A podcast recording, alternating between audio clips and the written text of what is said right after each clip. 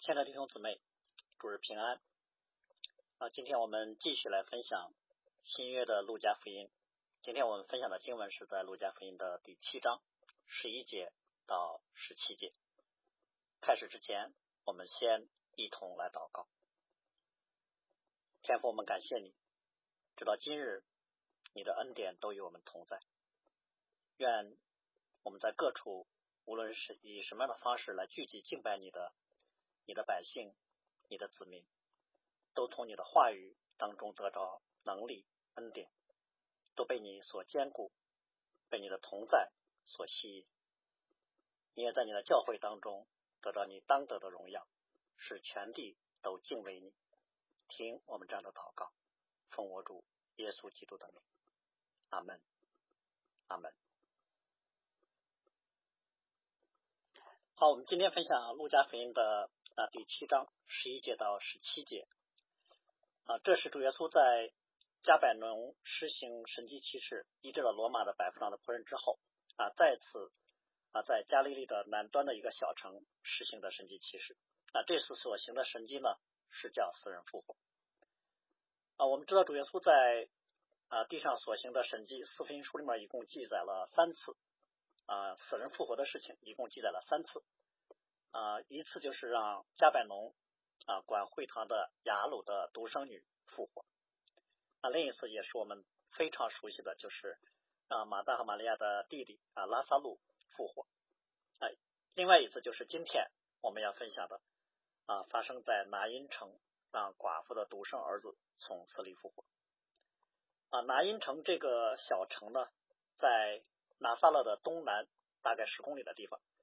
啊，据说距离加百农呢啊，大概有一天的路程。嗯，这是加利利最南端的一个小城。啊，这个城呢啊，按旧约来说的话啊，位于隐多尔和书念之间。啊，好像啊是当年伊丽莎救活书念寡妇儿子的地方。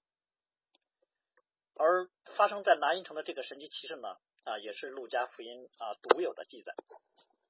嗯，这个记载呢啊，就像。呃，约翰福音里面对于拉萨路复活的记载是的，啊，它的意义不单单是让我们看到一个叫人从死里复活的神迹啊，让人认认出耶稣是神啊，在今天我们所分享的这个神迹的事件中呢，更是让人看到主是怜悯之主。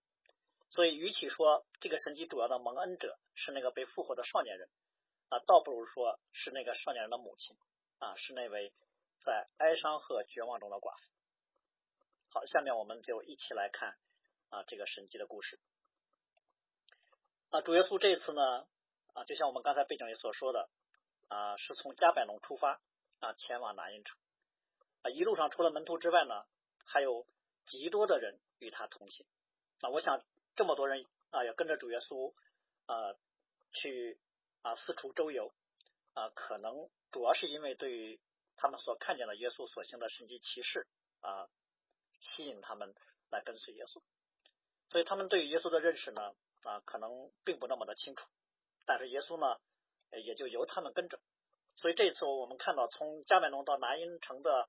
这个旅程当中呢，是一大群人，他们簇拥着耶稣啊一起往前走啊，很可能这个队伍当中呢啊弥漫着一种欣喜的啊氛围。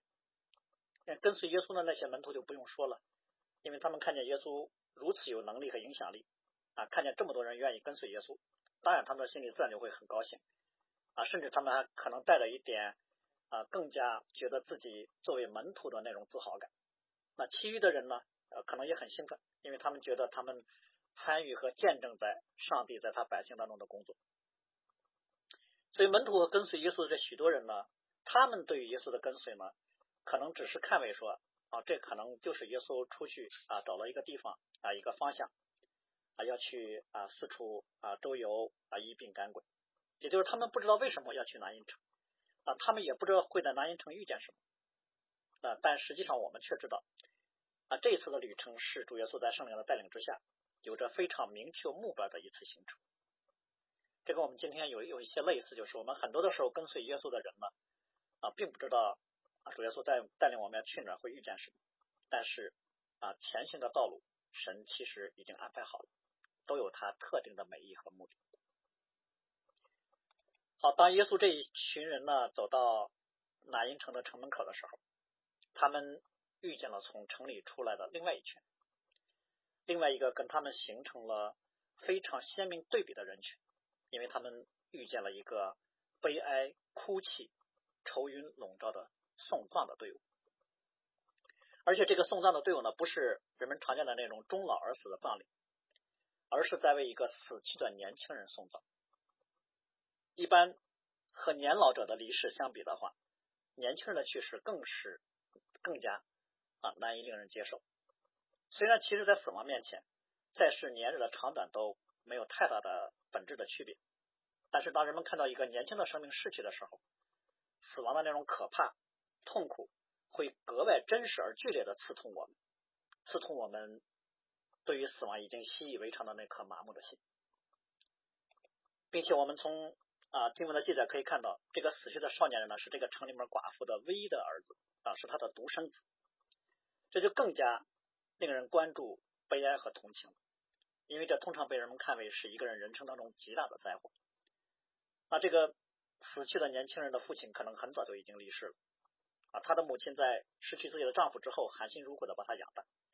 所以我们知道这个儿子呢，是这个寡妇生命当中唯一的支撑和动力啊，是她。失去丈夫之后，唯一的安慰和喜乐，可以说，这个寡妇独生的儿子就是她人生的希望啊，是她的生命。现在好不容易这个儿子长大成人了啊，这位啊从小抚养自己儿子的母亲也从失去丈夫的阴影中走出来了。可能这个时候，这个寡妇对将来的生活开始有了很多喜乐的盼望，甚至可能她正在为她儿子将来的啊结婚生子来筹划、来预备。就在这个时候，他人生一切的指望突然间破灭了，他的儿子死了。相比于多年以前她丈夫的离世来说，这次儿子的去世应该更加令她痛苦，因为丈夫死后毕竟还有儿子，但现在儿子死了，她一点指望都没有，她人生所有的盼望都没了。如果我们考虑到当时的社会处境之下，孤儿寡妇的生存啊，我们会更加体会到。啊，这个家庭的困难啊，旧约的律法当中，我们知道有一些特别对于啊孤儿寡妇和寄居的救助的条例啊，比如说利未记里面就说，你们收割庄稼的时候呢，不可不可割尽田角啊，不可拾取所遗落的，不能把葡萄树上葡萄园里面的果子都给摘尽了，要留一点给穷人和寄居的。所以，如果你们在田间收割庄稼有一块忘了，也不要回去取。你们在打橄榄树的时候，枝子上剩下的不能再打，要留给寄居的和孤儿寡妇。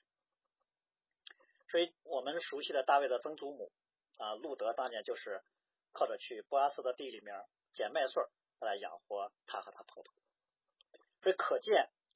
在过去孤儿寡妇啊，在一个社会当中生存下来是非常不容易的一件事啊。他们的生活呢，往往要靠着邻居的接济。但是呢，如果他有一个儿子，如果这个寡妇有一个儿子的话，那么他的人生就是有很大希望的。只要这个儿子长大了，他就能够从那种依靠别人啊、朝不保夕的那种啊贫苦的生活当中挣脱出来。所以，如果这个儿子死了啊，对于寡妇来说，那就是他人生当中不能承受之重了。所以我们看到这个场景当中，这个寡妇多年辛苦。终于，她觉得苦尽甘来，看见了人生亮光的时候，她一切的盼望，多年的苦劳，这一刻轰然倒塌。所以在这一刻，他不但是失去了他所爱的儿子，他不但是失去了将来啊，他也失去了过去。他过去一切的劳累和坚持，在顷刻之间，随着儿子的去世，化为了泡影。所以，失去了丈夫，又失去独生的儿子。我想，这是可能陆家坟里面啊非常独特的啊记叙，就是突出了那些困苦的心灵，也以此引发我们思考说，谁才是我们真正的拯救呢？这件事在拿因这个小城里面，应该也是一个引起众人非常关注的大事啊。周围的人可能都被这件事所刺痛和吸引，这是整个这个小城的悲哀。所以这里面也说，有城里许多的人同着寡妇来送殡。可能我们，我想我们很多人都没有经历过啊，像陆家这里面所描写的这个寡妇这样的苦难和悲伤。我们只能说我们很多人已经蒙了上帝格外的恩典的看顾，但是其实这个寡妇的经历却让我们看到的是一个人人生的脆弱和虚无，因为我们总是习惯于在今生要找到我们人生的依靠。比如对这个寡妇来说，她结了婚，她的依靠就是她丈夫，她丈夫死了，她的依靠就是她儿子。那今天他儿子死了，他还能指望谁呢？所以，我们通过这个寡妇的人生就可以看到，今生的依靠和指望啊，往往是非常的脆弱和无常。我们想要依靠的，往往我们靠不住；我们依靠的对象可能会消失，也可能对方愿意让我们来依靠，但是他们却常常没有那样的能力。所以，我们的人生可能总是在寻找啊，总是在失望。在失望的时候呢，我们常常会发现，我们所依靠的并不是我们所期望的那样。如果我们的指望顷刻之间，就像这个寡妇今天所面对的被挪走了，那我们该如何生存下去？当然，这并不是说我们周围的人对我们是没有什么帮助的，不，恰恰神就是透过我们身边的亲友，或者我们那些啊不熟悉的、不认识的身边的人，来给我们很多的帮助和恩典。但我们必须要知道，我们真正生命的供应和依靠是神自己。人与人之间彼此啊，我们。可以这么说，是上帝恩典的搬运工。所以，神赐下各样恩典的目的是什么呢？正是让我们借着人生当中还有的这些美好的事物来寻求神，或者可以揣摩而得。但是，人性或者说堕落的罪人呢，却往往把神所赐给我们的帮助和恩典啊，把我们身边的这些人或者事物看为我们生命的依靠。所以，当有一天，如果我们所依靠的这些偶像被挪去的时候，我们的心里就充满了惶恐和绝望。虽然实际上我们真正的指望从来没有离开过，但是我们的心灵却常常可能被蒙蔽。所以，神有时候会拆毁，但他是为了建造真正的生命。所以，这个寡妇的遭遇，从某个角度来说，是整个人类的悲哀，也是每一个人的悲哀，因为每一个人都要面对死亡，啊，他人的或者我们自己的。但当死亡临到的时候，我们看到的是我们对于我们所以为的依靠那种无力感。没有人能够阻挡死亡的来临，也没有人能够安慰我们，我们也没有能力去安慰其他的人。所以从根本上来说，其实我们无法面对他人或者是我们自身的死。但平时的时候，人们呢一般采用一种视而不见的自我麻木的方式逃避这个人生的真实。对，我们总以为我们其实人生是有依靠的，所以神很多的时候会用一种在人看为残酷的方式，把我们那些虚假的依靠从我们身边挪去，让我们来思想谁才是我们真正的依靠。所以我们在陆家所描写的这个故事当中，就看到这两个啊氛围完全不同的群体，就在这个时刻相遇在城门口了。就是那个一大群人簇拥着神独生儿子的人群，和一大群人簇拥着这个寡妇死去的独生子的人群，也就是一个是喜乐的队伍，一个是悲伤绝望的队伍。从某个角度说啊，我们说这两个人群可以把它看为是一种比喻啊，它比喻了两人类的两个不同的群体，一个是跟随生命之主的人群，一个是迈向死亡的送葬的队伍。这个很像是旧约智慧书里面所说的那种啊，人世界上有两种不同的道路啊，两种不同的人生，不同的结局啊，一条是永生之路，一条是死亡之路。也就是说，一条是认识耶稣、跟随上帝的喜乐、平安的盼望的人生啊，一条是那个被你神、不认识神的惶恐迷惘的人生。一个是是在光明当中的。平坦的窄路，一个是在黑暗当中那个崎岖的大路，但是结局却是一个是生命，一个是毁灭。所以南音城门口这两个人群的相遇的场景呢，甚至从某啊，甚至呢可以看为是我们今天啊教会和世界相遇的写照。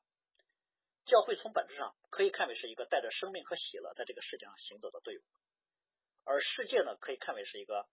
带着悲伤和绝望。行走在死亡当中的队伍，啊，不认识神的人其实就是行走在出生、死亡、埋葬的路程上。所以教会的使命就是行走在这个死亡的世界当中，不断的与这个死亡人群当中的人相遇，跟他们接触，与他们同行，向他们的宣讲拯救的福音，将他们当中的一些人带入到这个生命的群体当中。所以从永生的角度来说，南音城门口这个相遇的场景是神特别为这个寡妇，或者说为南音城和跟随耶稣的众人所预备的。如果照着世人惯常的路来说，假如这个寡妇她走过了一个平安的一生，她的丈夫没有死，她的儿子也没有死，可能她年老的时候，她觉得她今生无憾了，但实际上呢，她却在世人所以为平常的这条路上走到了灭亡。所以今天虽然在他自己以及别人看来，他遭遇了他人生当中的大不幸，但是在这群死人奔赴埋葬的途中，他们在城门口却遇见了耶稣这位生命的主，这却是他的幸事。所以有时候神就会让一些事件发生的次序呢做一些变换，这时候人们就会看到人生的无常，才会正视人生真正的苦难和真正的结局的意义。所以当这两个人群在城门口相遇的时候，我们看到主耶稣没有先去行复活这个少年的神迹，而是首先看见了那个在悲伤绝望当中的寡妇。按照经文的记载，就是。主看见那寡妇，就怜悯他。这一幕呢，我们要来思想，那就是创造万有之主，在亿万的芸人众生当中，他看见了那个微小如灰尘、像清风一样的生命。我想这一幕格外的贴合旧约先知书里面的经文：压伤的芦苇它不折断，将残的灯火它不吹灭。而且我们要留意，路加在这里面第一次没有称呼主耶稣的名字，而是称呼他主，就是主看见那寡妇就怜悯他。这是为了要突出耶稣是生命之主，他也是历史之主。他今天带领门徒和众人来到这个地方，在城门口遇见这个送葬的队伍，这一切都不是偶然的，这是上帝早就安排好的，为的是要施行拯救和安慰，或者说主耶稣是专门为这个绝望的灵魂而来。所以这次主耶稣带领门徒和众人从伯啊从呃加百农啊到啊拿因城来，并不是因为啊有人求告了耶稣。过去主耶稣所行的很多神迹奇事，那都是有人来求啊，比如说呃那个罗马的百夫长，他是托长老来求主耶稣啊，比如说那个大臣来见主耶稣，他是直接来见的。啊，雅鲁当年来求主耶稣也是，他亲自伏伏在耶稣的脚前来恳求。但我们要留意，南阴城的这个寡妇，在她遭遇人生绝境的时候，没有人代求，她自己也心如死灰，就他连肯定他想法可能都没有。在他以及在他周围那些同行道的邻居们来看，他们没有去寻求帮助的门路，他们认为谁也解决不了发生在他们身上的悲剧和苦痛。其实我们知道，如果主耶稣不来，如果没有上帝主动的施恩，就没有人来寻求神。所以神是主动施恩的，他主动来寻找罪人实行拯救。应该说，神其实早就看见了这个寡妇的眼泪，听见了他的悲声。不但是在这个时刻，在城门口这个时刻，在送葬的队伍当中听见了他的哀哭，在过往那些他灰心失望、他悲伤痛苦的时日当中，主的眼目一直都在他身上。主其实看见了她。过去曾经失去了丈夫，现在曾经失去，现在又失去了儿子，他就站在城门口看着他。而且，当陆家在这里面说主看见了那个寡妇的时候，我想，是不是也暗示了这个寡妇周围虽然有很多的人围绕，但其实没有人能够完全看见他内心的真实。我我我想，人应该作为一个整体，是彼此相顾和彼此守望的。但是堕落之后的罪人。就使得我们彼此在心灵的层面上很难真正的接近。我们每一个人彼此连从某个意义上来都叫孤岛，就是我们可以有身体的、可见的、物质的生活的层面的交往，但是我们发现我们的灵魂却很难真正能够看见另外一个人内心心灵当中的状况。我们可以有所体会，可以有所感受，但我们所感受和体会到的只是很小的一部分。甚至我们即使能看见，其实我们也没有办法去安慰和承担别人。所以，我们通常其实我们的心灵向另一个心灵是躲避的。我们假装我们看见了，或者我们假装我们没有看见。因此，在这个场景当中，送葬的人虽然很多，可能很多人都在哀哭，但我想没有一个人的难过像这个寡妇一样。他们不是这个寡妇，他们也没有失去独生的儿子。所以，我想，可能我们需要来思想的，在这一刻，当主耶稣，当路加说主看见了那个寡妇的时候，就不单单是主，是指主耶稣看见了那个灵魂的困苦，更是看见了那个灵魂的孤独。主看见了他的悲伤，也看见了他的绝望，也看见了他孤零零的一个人在那，他身边并没有一个人。所以我就想起大卫的诗篇里面所说的：“求你转向我，连续我。”因为我是孤独困苦，但是大卫写这首诗的时候，他虽然说他是孤独困苦，他实际上他不是真的孤独困苦。为什么呢？他还能向神祷告，他还能说求你转向我，连续。人生真正的孤独困苦是什么呢？是我们活在世上没有指望，没有神，所以没有神才是生命真正的孤独，真正的悲惨。因此，当主耶稣的眼目，当上帝的光照在这个困苦流离的寡妇的身上的时候。这一刻就是他重获新生的时候，他的生命将从孤独变为有神的同在，要从悲哀变为欢笑，要从绝望进入到盼望。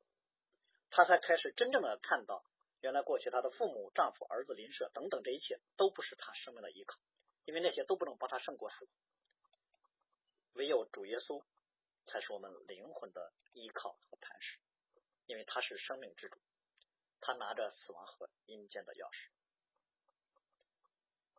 主不但看见了他，儒家接下来这句经文里面说，主看见那寡妇就怜悯他，主看见了他也怜悯他。我想这是让我们啊应该非常感动的经文，因为这就是我们的神，他不是那种毫无情感、高高在上的一个施舍者，他不是一位无情的上帝，他是哀伤之子。他知道我们的悲伤，他进入到一个一个破碎的心灵中，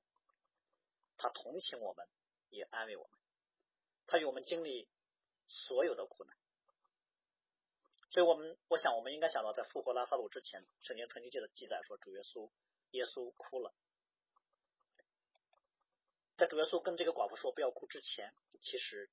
他已经先哭了，他为人类的苦难愚钝。他为人类的悲哀和绝望而痛苦，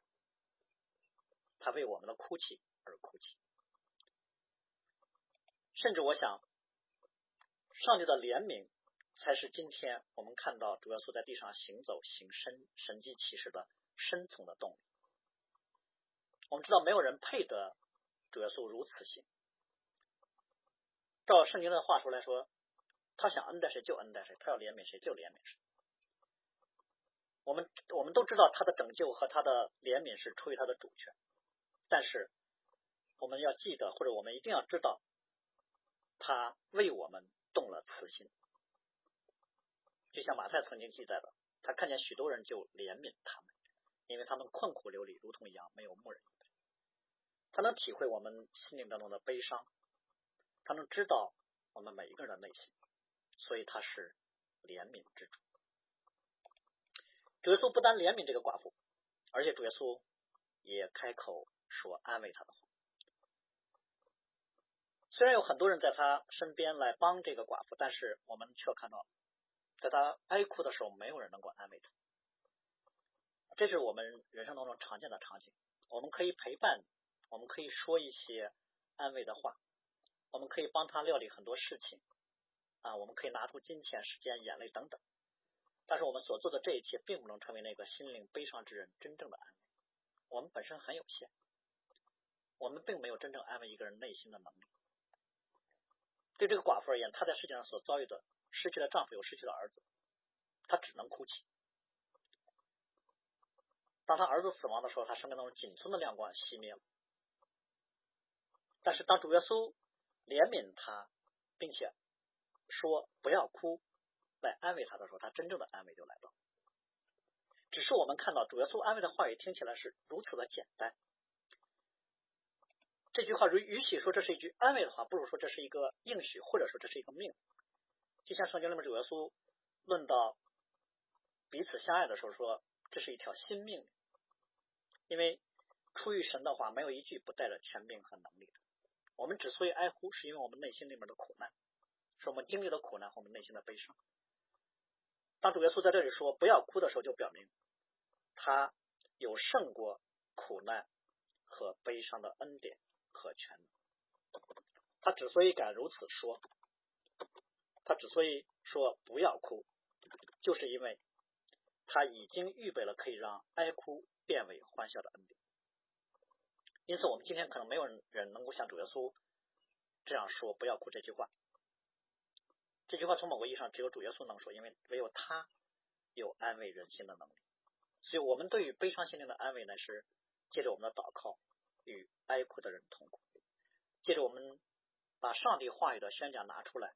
去激发一个人的信心，借着我们我们的恳求，求圣灵能够来亲自安慰。所以，此刻听见主耶稣说“不要哭”这句话的周围的人，可能也包括这位寡妇，他们心里的感受，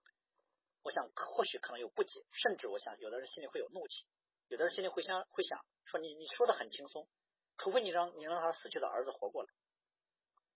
所以我们接下来就会看到，主的确动用了他神性的能力来实行安慰。他不是只说了一句安慰的话，伴随这句话还有他拯救的行动。所以我们看到主耶稣。啊，说完“不要哭”这句话之后，他紧接着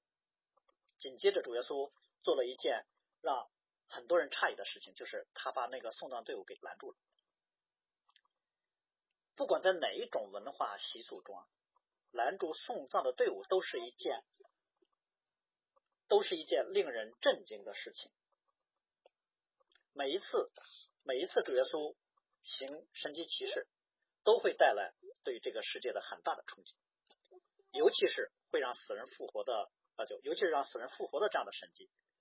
在救活，比如说在救活雅鲁女儿的时候，众人都说你的女儿死了，你何必还劳动先生呢？在复活拉萨路的时候，马大两次表达不理解主耶稣要干什么啊，一次说主啊，刚见主耶稣就说主啊，你如果早在这，我兄弟必不死。然后主耶稣。站到坟墓前的时候，他说：“主啊，他现在一定是臭了，因为他已经死了四天。”所以让我让我们看到主耶稣在福音书所行的这三次让死人复活的神迹：一次是在刚死还没有出殡，一次是正在出殡埋葬的路上，一次是已经在坟墓里埋葬了四天。这一次就是我们说的正在出殡的路上，而这一次具有格外的挑战，因为去雅鲁家的时候呢，管会堂的雅鲁是他亲自请主耶稣去的。所以不管主耶稣让他们做什么，他们都愿意做。而拉萨路复活的那个神迹当中呢，马大一家本来就跟耶稣是非常好的朋友，他们信不信、理解不理解，主耶稣让他们干什么，他们也就听了。但这一次在城门口的相遇很不同，为什么呢？没有人来请主耶稣，啊，很可能南阴城的人没有一个认识主耶稣。那一个陌生人突然出现，啊，说一句话说不要哭，而且还拦在了。送葬的这个棺木前面，这一幕，我想不单让送葬的人大吃了一惊，而且连主耶稣，连跟随主耶稣到这儿来的这些人，他们呢，我想也被惊呆了，因为，因为人们都已经习惯了死，人们都已经习惯了一个送葬正常的啊送葬的过程，所以当主耶稣打断这个过程的时候。人们可能从不解到震惊，甚至是不悦，但只有主可以终止人们迈向死亡的脚步，他可以拦住死亡。在主耶稣拦住这个送葬队伍之后呢，他又做了一个更加让犹太人吃惊的动作，那就是他近前按住杠。呃，其他的中文译本呢，将杠就直接翻译成棺材。实际上，犹太人在送葬的时候，不是我们所以为的那种一个完全封闭的木头箱子，而是一个像类似担架那样的木架。呃，死死人的尸体呢，就是用香料和细麻布的一层一层裹好，然后放在这个架子上。从律法的礼仪上来看呢，触碰死人是不洁净的。我们知道，从主耶稣的全能来讲呢，他其实本不用伸手，他只要站在那儿说一句话，这个少年人也能复活。就像前面他医治大臣家的儿子，医治那个百夫长的仆人，他都不用去啊，他不用看见那个病人，不用触摸啊，那些人得了医治。拉萨路复活了，主耶稣站在拉萨路的坟墓前，就说了一句话：“拉萨路出来。”啊，他就裹着不出来。但这一次我们看到主耶稣直接上前去触摸棺木，我想这里面就表示主耶稣贴近死亡，他触碰死亡，表示他对死亡的胜过不是那种远处的观看，而是亲身的进入。所以这次南一城城门口的相遇，我们可以看成是很有意思的两位独生子的相遇，一位是上帝的独生子，生命与复活之主；一位是这个寡妇的独生子，失去了生命的尸体。所以，当主耶稣伸手触碰抬着死人的棺木的时候，就已经在这里暗示了神的独生子为了让死人活过来，他将要进入死亡。就像使徒约翰所说的：“神的爱世人，甚至将他的独生子赐给他们，叫一切信他的不至灭亡，反得永生。”然后我们就听到主耶稣说：“少年人，我吩咐你起来。”啊，这个少年人就起来，并且说话。啊，在雅鲁家，其实复活雅鲁独生的女儿的主耶稣也说了类似的话，叫“闺女，我吩咐你起来。”啊，那闺女立刻起来。主耶稣说一句话，这少年人就复活了。这表明他本就是生命之主，他的话语当中带着生命的能力和复活的能力。所以主耶稣曾经说：“复活在我，生命也在我。信我的人，虽然死了。”也必复活。我想这就是主耶稣给这位绝望当中的寡妇的安慰。也就在这一刻，这个送葬的队伍就变成了一个欢乐的队伍，那个绝望的那位妇人变成了一个喜乐的人，而且这喜乐胜过了之前他失去儿子时的悲伤，因为主耶稣并非只是将他的儿子复活过来给了他，我想在这里更是将一个永生的生命给了他。不单单是因为他的儿子又活过来了，更是因为主耶稣让他的儿子活了过来。他们遇见了生命之主，他们今天得着了那更超越、更永久的喜。所以他的悲伤呢，是因为他失去了儿子。他今天他所得的超过了他的失去。他这次这位寡妇是真正的得着了他的儿子，他永不会再失去，死亡也夺不走。因此，我们看到这个事情发生之后，啊，立刻主耶稣的名声就传遍了啊犹大和周围的地方。呃，当然，发生这么大的事情，传遍四方是正常的。但这里的传遍四方呢，对于当时的犹太人来说，可能就具有了某种末世弥赛亚来临的意味。因为在场的众人，他们目睹了他们一生当中从未见过的奇景，啊，他们不应当只是惊奇。当然，和合本翻译成惊奇，但实际上原文就有这个惧怕的意思。他们应该感到惧怕，因为他们亲眼看见了神在他们面前的工作，他们亲眼看见了神的儿子。虽然此时很大可能他们还并不真正认识主耶稣是谁啊，这一点从后面他们称耶稣为大先这就可以看到。但是他们内心的真实的感受却是，他们看到了上帝作为和荣耀显现的时候啊，他们里面的惧怕。这是一个罪人。面见上帝的作为的时候，啊，正常的表现和回应，就像彼彼得曾经看见主耶稣命令他下网打鱼，所得的鱼呢多的船都要沉下去的时候，看见那个神迹的时候，他的反应是，他就俯伏在耶稣的膝前说：“主啊，离开我，我是个罪人。”而这正是世袭约翰在耶稣来之前所做的预备工作的意义，就是让神的百姓要先为自己的罪忧伤痛悔，准备迎接救主来。但不管以色列人是不是认出了主耶稣是谁啊，他们至少认出了这是上帝的能力和作为啊，这就比那些硬着心污蔑主耶稣靠鬼王棍棍的法利赛人呢，就要强很多了。那些法利赛人熟读旧约律法，他们以为自己认识神，但他们却犯下了不可赦免的大罪。其实认出神的作为啊，不需要那么高的学识，只要凭着良知和常识就可以认出。这是神的工作，所以呢，看见主耶稣所行神迹的众人啊，无论是南音城的，还是跟随耶稣来的加百农的这些人，他们都归荣耀给神，但是他们却称耶稣为大先知。呃，因此呢，我们说，可能众人这个时候呢，依然是把耶稣看为是像旧约以利亚和以利沙那样伟大的先知，因为毕竟能让死人复活，不一定证明说就一定是神的儿子，因为过去先知也行过同样的神迹。但是呢，他们我想，他们啊，依然错失了这个神迹和过去先知所行神迹的不同。因为过去无论是以利亚还是以利沙，他们行让死人复活的神迹的时候，他们都不是说一句话就让死人复活的，他们都是需要向神祷告啊。比如说以利亚，他求告耶和华的名，说耶和华我的神呐，我寄居在这寡妇家里，你就降祸于他，使他儿子死了吗？说以利亚三次伏在那孩子身上求告耶和华，说耶和华我的神呐，求你使这孩子的灵魂。融入他的身体，可是，可是我们知道，主耶稣只用了一句话，就直接吩咐这个少年人让他起来，就可以了。啊，当然我们说不管怎么样，南京城的百姓，包括跟随主耶稣来到这里的门徒啊犹太人，他们啊显然是将他们所熟悉的。以利亚当年行过的复活的神迹和今天所看见耶稣行的神迹联系起来，就他们至少看见了上帝能力的彰显和临在。有四百年的时间，神没有差派先知到他的百姓中来，他们对神的盼望和热情可能已经消失殆尽了。可就在突然之间，就在他们合成悲哀绝望的时候，神的作为在他们的眼前显现出来。所以神的确是眷顾了。他的百姓啊，旧约的时候，神也多次应许说他看顾孤儿寡妇。我想这也应验了啊，撒加利亚在施洗约翰出生之后所发的预言：主以色列的神是应当称颂的，因他眷顾他的百姓，为他们施行救赎，